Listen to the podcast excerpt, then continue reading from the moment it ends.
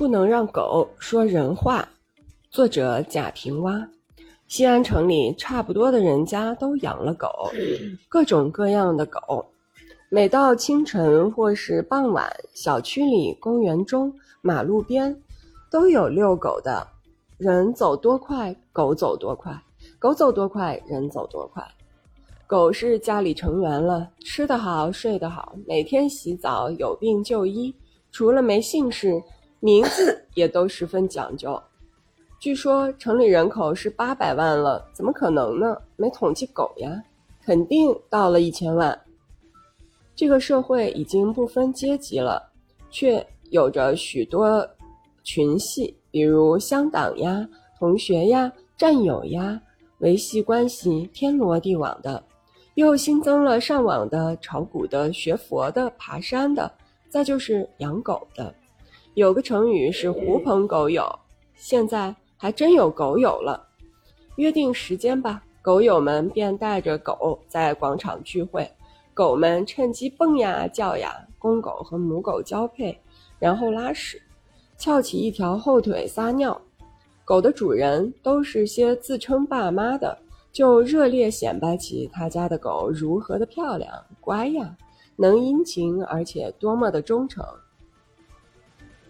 忠诚是人们养狗的最大原因吧？人是多么需要忠诚呀！即便是最不忠诚做人的人，他也不喜欢不忠诚的人和动物。因此，这个城里流浪的狗并不多见，偶尔见到的只是一些走失的狗，而走失的狗往往就又被人收养了。流浪的多是些寻不着活干的人。再就是猫。猫有媚态，却不忠诚，很多猫都被赶出家门了。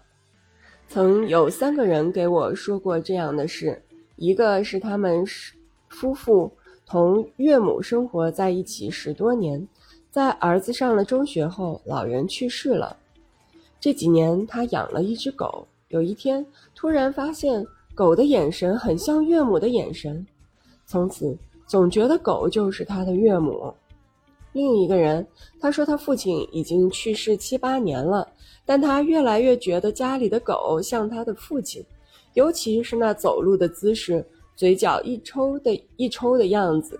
还有一个，他家的狗眼睛细长，凡是家里人说话或是做什么事情，狗就坐在墙角，脑袋向前倾着，一动不动，而眼睛一眨一眨地盯着，神色好像是什么都看着了。什么都听着了，他就要说到睡房去，去了把门撞上。狗有些不情愿，声不高不低咕哝着，可能在和他犟嘴。但狗能听懂人话，人却听不懂狗话。狗话只是反复这两个音，汪汪。我突然想，狗如果能说的人话呢？刚一有这想法，我就吓出一身冷汗。天呀！狗如果能说人话，那就恐怖了。每天有着惊天新闻，这个世界就完全崩溃了。试想想，外部有再大的日头，四堵墙的家里会发生什么呢？老不尊，少不孝，恶言相向，拳脚施暴，赤身性交，黑钱交易，行贿受贿，预谋抢窃，吸大烟。藏赃物、制造假货、偷税漏税、陷害他人、计算职位，日夜捣棒槌，堂而皇之的人世间，有太多不可告知外界的秘密，就全公开了。常说泄露天机，每个人都有他的天机。狗原来是天机最容易泄露者，它就像飞机上的黑匣子，就像掌控核按钮的那些大国的总统。令人害怕了。狗其实不是忠诚，是以忠诚的模样来接近人的各个家庭里，窃取人私密的特工呀。好的是，这个社会之所以还安然无恙，仅仅是狗什么都掌握着，它只是不会说人话。上帝怎么会让狗说人话呢？不会的，能说人话的，它就不是狗了，也没有人在肯养狗。是的，不能让狗说人话。永远不能让狗说人话。